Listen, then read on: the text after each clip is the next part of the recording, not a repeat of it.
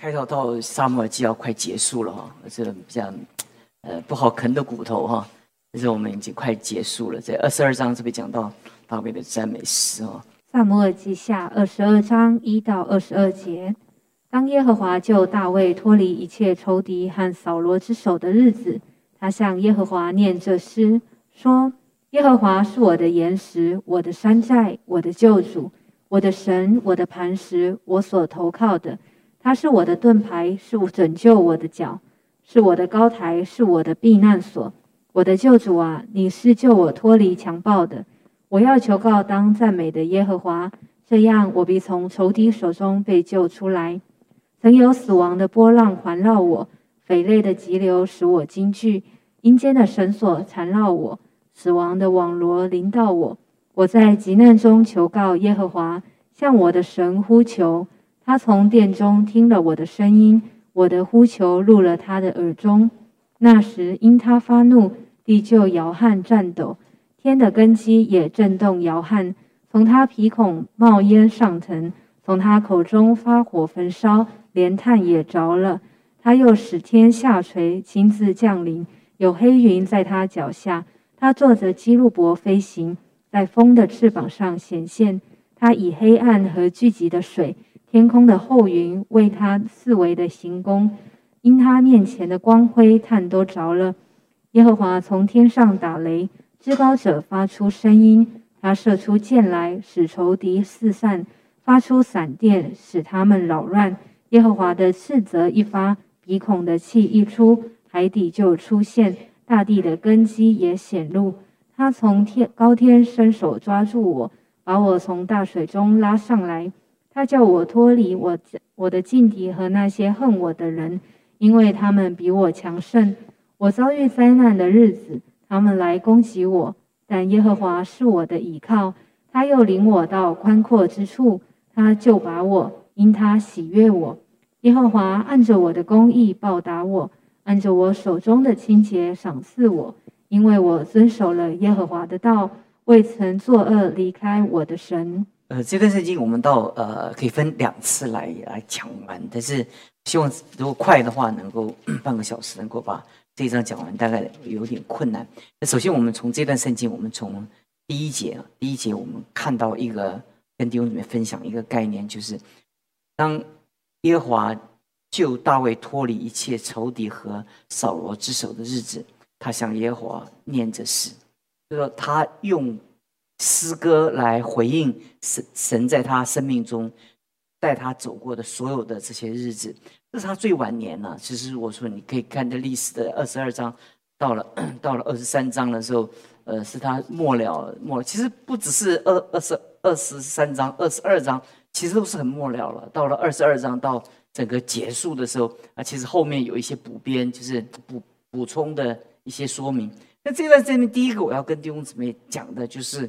就是在我们生命中，我们经历所有的遭遇跟环境啊，在我们所有遭遇环境中，一个最大在大卫身上的一个秘诀，就是他了解什么叫做赞美的力量。他了解什么叫做赞美的力量，因为他透过那种赞美的的那种对神的回应，来来继续来记来叙述来回应神这么长段时间在他生命中的一个工作。其实每一个人在他的记忆的每一个环境当下，都有好的记忆、不好的记忆，呃，幸福的记忆，呃呃，悲痛的记忆。每一个生命中都有高山跟低谷。那很多时候低谷是为了爬上高山，一般我们都是这样讲。但事实上，当我们生命中，我们很容易在高山的时候我们待不久，我们很容易陷在低谷里面，因为因为每一个低谷它会串串联我们整个的记忆盘。这个整整个记忆的网络会让我们记忆起来，所以大多数弟兄姊妹，当我们遇见环境的时候，我们我们大多数会想到很负面、很负面的或者很痛苦的事情，就是我们脑脑袋的那个记忆的那个那个那个能力，就很容易搜索那个不好的事情。所以在我们的生命当中，可是可是对属于神的人来讲，你会发觉他他不好的是好的，他好的更是好的，这就是赞美。啊，不好的是好的，好的更是好的。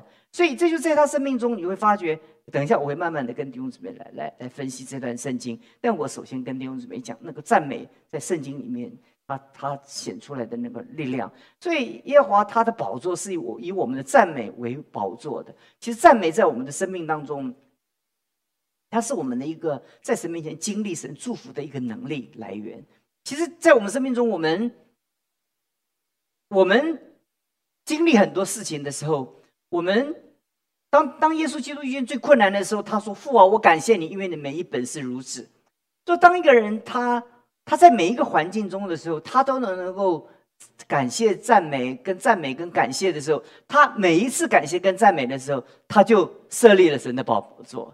所以诗篇讲到说，他耶和华神是以以以他的是以我们的赞美为宝座的。所以神的宝座，神宝座是指什么？弟兄姊妹，是神的同在。所以在我们生命中，不论遇见什么环境，哈。当你来赞美神的时候，你会发觉神的宝座就在你的里面，神的掌权也在你的里面。所以，第一个我们要学习一个习惯啊，习惯在你所有生命中的遭遇发生的时候，不管当然，呃，好的遭遇的时候，我们就非常感谢神啊，感谢神啊，哎呀，太感谢神了，太感谢神了。但最困难的时候，就是在你遇见挑战，在你遇见各样艰难的时候，你怎么赞美神？但是。大大卫他能做到这件事情，因为他知道赞美的力量，赞美一个可以把一让一个人从最低潮能够拉拔起来，从一个人最痛苦能够拉拔起来。那其实，在我们的生命当中，我们经历赞美的力量，在我们生命中，那变成大卫的一个生活习惯。这是第一个我要跟弟兄姊妹讲的，没有办法继续继续的往下来，来跟弟兄姊妹来来来。来展开这样的思维，但弟兄姊妹只要记住一件事情，就是，就赞美是一种力量。当你懂得赞美神的时候，你就懂得赞美神所在你生命中安排的所有的遭遇跟环境。你就会发觉每一个环境，对人来讲有叫幸运跟不幸，有的叫做叫倒霉跟跟跟跟福气。可是对神的儿女来讲，每一个我们所遭遇、所经历的，都出于神。所以每一个都出于神精心的安排哈，所以在我们生命中，我们发觉每一个神安排的这个事情，都在要我们学功课，都要我们学。所以有的时候我们会发觉说，每一个遭遇在我们生命中累积起来的时候，啊，都促成我们生命中的智慧。所以我们在做遭遇中，我们很呃什么时候很快的能够能够吸取这些遭遇，能够变成我们的祝福，就是赞美，就是赞美。你看，你如果你在你的。在你的信仰当中，你学会赞美成为你的习惯的话，你不知不觉就会在在婚姻的家庭当中，你会学会赞美，对不对？你不知不觉在职场中你会学赞美，赞美就是总是在每一个环境中看见别人的优点，不是吗？不是吗？有的时候我们相相处的时候，人总有优点缺点嘛，对不对？你你你你真的很喜欢这个人，我跟你不一定。当你跟他相处的时候。就有你喜欢他的、不喜欢他的部分，对不对？可是当你喜欢他的时候，你的眼睛都是看到他好的部分，是不是？那不好的部分怎么样？你都都看不见了，对吧？那当你很火大的时候怎么样？你都看见怎么样？啊，不好的部分。那赞美呢？的习惯会让我们眼睛随时的对焦在上帝给我们所预备的恩典，这是第一件事情，跟弟兄姊妹分享。第二件事情在这边跟弟兄姊妹分享，就是说。耶和华是我的岩石，我的山寨。我们的信仰通常从群体到个人，哈，这是很重要。你认识神，你不是一个单独的，你从真空的环境中你就成为基督徒了。你一定你是跟一个群体，对不对？你跟一个小组，或者跟一个一个团契，或者跟一教会的一些人，你透过他们认识神，对不对？你是做一个群体，所以。群体的时候，我们就很容易说我们，对不对？那个时候，你当你融在我们的里面的时候，你就跟别人建立一个生命的共同体。你会发觉别人的力量很容易很容易成为你力量，别人的帮助很很容易成为你的帮助。你就会被别人的帮助架着走属天的道路。这四周的人如果都是比你强，你永远被架着。当你出信主的时候，你是被架着走，架着走，架着走，架着走。那突然有一天，那个环境变了，你你不能永远都是被人家架着走，对不对？有的时候你要自己走，对不对？那你就不行了。很多弟兄姊妹，他他可以过群体的信仰生活，但他不能过个人的信仰生活。那大卫在诗篇二三篇讲的很清楚，耶和华是我的牧者。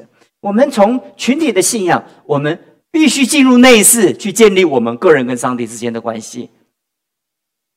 跟上帝之间的关系之后，我们重新再从个人的关系再带来群体。哇，这个是很很复杂的一个属灵的观念，你们要理解。因为我们我们从群体到到个人，我们小组，我们透过人，我们认识了主。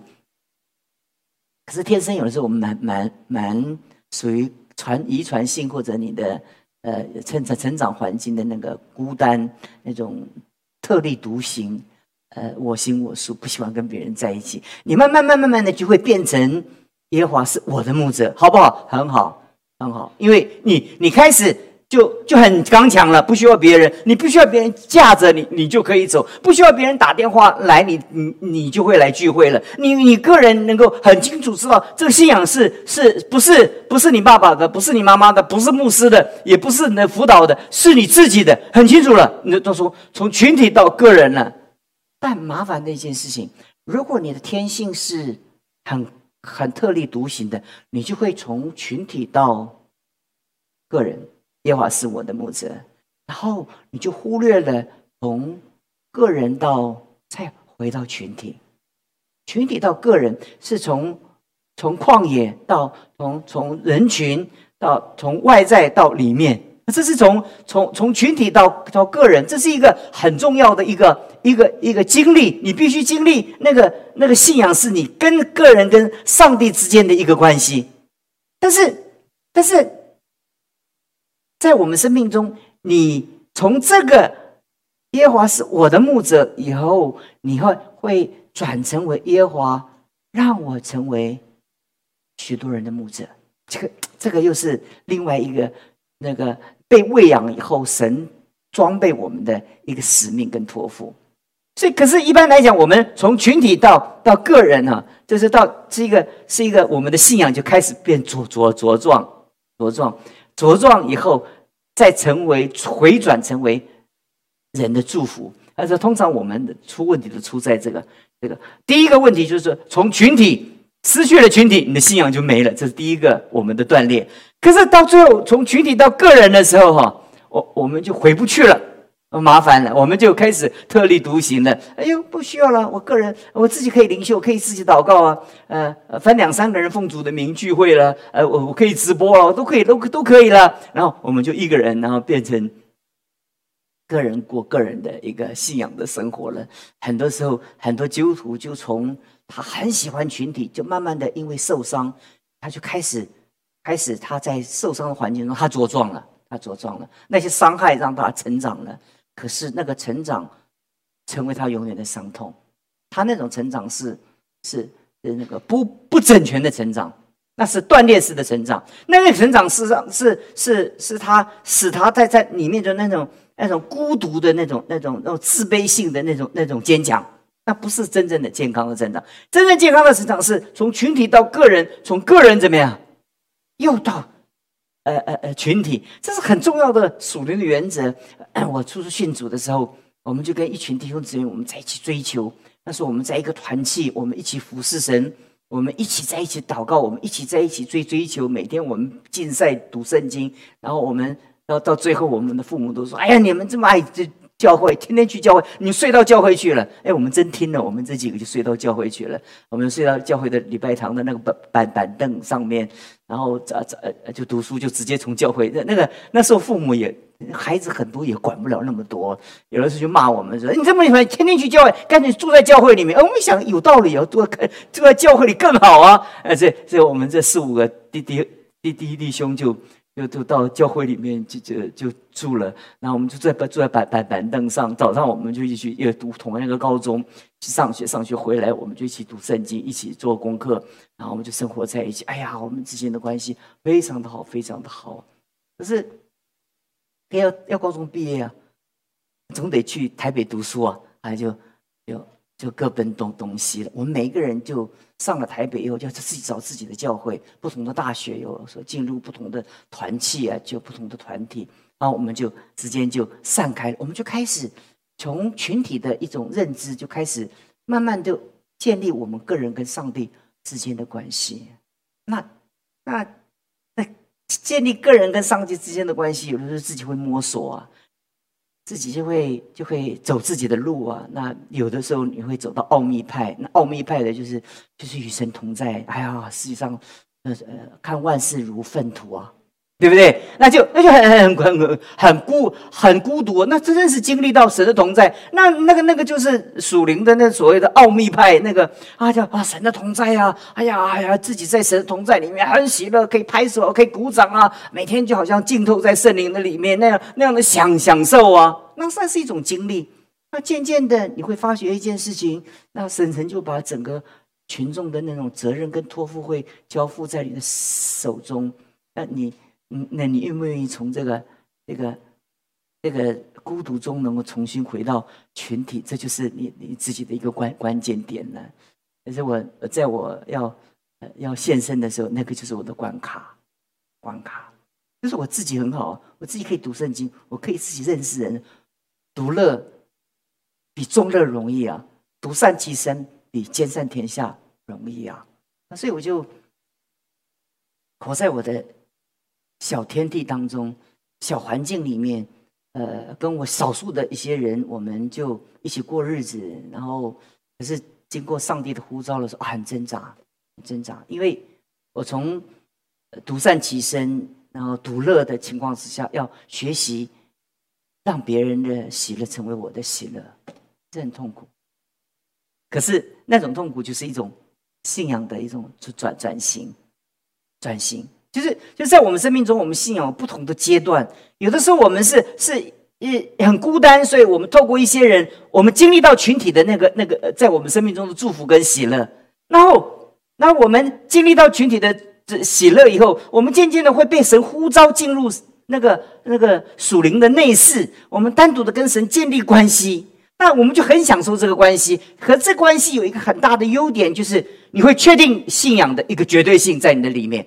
不太被人的影响，你会你会跟这个世界有一个清楚的边界。那你自己本身是是是很能够享受信仰，而且能够进入到那个信仰的那个深深度的里面。但问题来了，那就变成一种一种信仰的那个独独行侠，独行侠。你上面啊，没有人能管你，只有谁能管你？上帝。所以常常你就说的，我听耶稣的声音啊，反正。你要不要来做东宝的童工？哦，我要祷告祷告，我要看看耶稣要不要引导我，对不对？你听过很多这种属灵伟人特立独行的回答吧？你说说对不对？也没有错。你说错不错？哎，觉得怪怪的，懂我意思吧？因为这个人已经习惯从群体变成变成个人了。喂，那你要拉他回来很难很难，因为因为其实他他说他说我祷告时，其实在他的里面有一个思维就是独乐。容易让别人能够喜悦不容易。那服侍神，你做小组不是吗？你做小组组员的时候是组长要讨你的喜悦，对不对？可是你做组长的时候要讨组员的喜悦，但不是说讨主员喜悦，这个很难听呐。意思就是说，你发脾气，弟兄姊妹就不来，同工组员就不来了。你从十个牧羊到两个，那你有没有成就感？很挫折嘛，对不对？是不是？所以我们就很怕进入那个。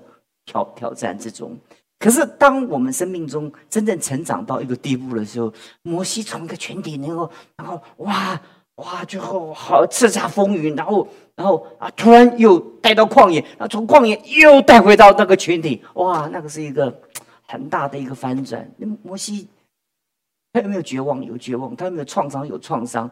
他有没有有没有？他了不了解人性？他当然了解人性。他经过那个那个拯救以色列人的希伯来人的那个痛苦的经历，他知道人性好恐怖，对不对？是不是将恩仇报，对不对？那那那那那呃，可是他最后还是在荆棘的火焰中，神的荣耀向他显现，神还是把他从那种那种独乐。而且而且而且孤独行侠的那种那种生命的经历，他那时候拥有他自己的家庭，有自己拥有他的羊群，他可以过幸福，不见得很快乐，但是确实很幸福，因为没有什么挑战。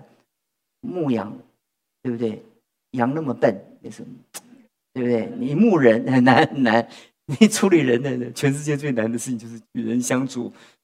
哎呀，有的时候我跟就跟我家小狗讲，我说跟你相处最好。对不对？你跟人相处，我告诉你，就是跟你跟你家的丈夫跟妻子相处都很难，对不对？跟你孩子相处难不难？也是很难的。我告诉你，哇，有的时候小的时候有权威，爸爸很有权威，到老的时候啊，没有权威了。呃呃，随着年龄成长，我们的权威就是在家里的排排行就越来越后面，越来越后面，嗯，对不对？但是在我们的生命当中，你会发觉独独乐，然后哎，耶和华是我的牧者，哎，很好。但是我如何让耶和华成为别人的牧者？这就是另外一个议题。可是有的时候我们在神的面前，我们看到这个这个信仰的时候，我们要。学习一件事情，学习你看见摩西，看见保罗，所有生命中的经历有共同的一个经历，是很不容易。有时候要从单身要进入一个家庭，独乐要变成 那是重的。其实年轻的时候还有荷尔蒙催促，还有一心的吸引。但是我告诉你，当你一生之久，你回过头来看哦，没有神的恩典，你怎么走这条路？可是你没有，你没有那种使命跟神来的托付，你怎么能完成这么多的使命？所以我今天就跟弟兄姊妹分享这这两点哈，那盼望神帮助我们。那后面这个我就有机会在下礼拜再慢慢再跟弟兄姊妹讲。但我们今天就记住这几点，就在我们生命中，每一次当你面对服侍的责任的时候，我也知道，我了解。你所有的推却跟逃逃避，我都经历过，我也想过，我也想过，怎么样的独善其身，怎么样的活在自己的天地中，怎么样常常祷告耶稣，可是进入了团队，进入了教会，就不是我的祷告的问题，是教会怎么决定的问题。这对我们人的剥夺是很深的，每一个人自己都有他自己想法。你说。看了这朵花，你说每一个人看这朵花，他的想法都描述都不一样。我们一个个来讲，你觉得这什么颜色？我看你这讲一百个，一百个颜色，对不对？你真什么颜色不知道什么颜色，因为每一个人他的眼睛啊，在正常的情况之下，每一个人的视角感受都不一样，不是吗？你说要跟群体在一起完成神的工作，每一个教会他那个突破的关卡，就是在那个关键的时候，他。啊，能够放下自己，好像五周牧师刚刚在领祷告会的是最艰难的一件事情。这这件这件事情的时候，就决定你爱主爱有多深。所以耶稣跟彼得讲说：“你不要我的像，问十三次。”嗯，彼得就很纳闷：“嗯，你爱我比这些更深吗？”啊，主，你你知道我爱你，我当然爱你啊。但是接着耶稣就说。牧养我的，为什么问三次？你知道为什么？因因为哦，我们爱经不起挑战。开始可以爱，新鲜起可以爱，爱久了很难。人爱会会用尽，会用完。你说父母爱有没有限？有限。其实，在一个。你的职场在你的未来当中，其实也都是如此。可是，在你生命中，你会发现，你的人生的目的是为了要要要使人得祝福的时候，啊，那就不一样了。可是这个过程中怎么样，来经历到什么叫做放下自己，才是生命中真正的喜乐？就发觉真不是得着是最大的喜乐，而是付出；拥有不是最大的喜乐，而是奉献。那你人生就完全不一样。让神帮助我们，我们调整我们的思维啊！就在圣经中有群体到个人，从个人到群体。我们、我们、我们、我们第一个锻炼就从群体到个人就不行了，没有人帮我，我就没有办法走属灵的道路了。有很多人就哇很厉害，从群体到个人哇很刚强，然后天天就是又过神秘主义的属灵基督徒的生活了。天天都呃出去的时候要祷告主，要祷告主，呃就是要仰望主，然后。呃，要他做小组长，说我祷告看看，我祷告看看，呃，要做什么做什么。其实很多东西你真的要祷祷祷告看看，可是有的时候，善事好的事，呃，就不必祷告了，就就做做就对了。呃，在我们的生命中，你你营养的东西就拼命去吃就好了，你不要祷告。你就吃就好了。你身体里面自己有一个机制会帮你做一个生命中的调整。盼望神帮助我们，让我们能够明白，我们就会推很多东西。我看很感动，很多弟兄姊妹照 照教会的的这样的期待，又做家庭祭坛呐，又又又跟每一个弟兄呃约约吃饭呐，我觉得很不容易，很不容易。其实这就是从从个人要回到群体来承担。使命，这是最艰难的一个部分。在外在的情况下，永远是时间不够、心力不够、精神不够。可是，当你放下自己的时候，都够了。我们祷告，我们求你帮助我们，透过大卫的他一生的结束之前，在我们面前所流出来的一些。流露出来那种生命的一个见证，他懂得赞美，他懂得赞美神，他懂得赞美神给他的环境，赞美他四周所有的人啊！他学习，他学习总是在他的眼光中看见生命中最美的事物，他眼睛总看见那生命中最荣耀的事物，好像即使是战争，他可以透过这战争的这个视角，然后看到战争的背后，看见神即将。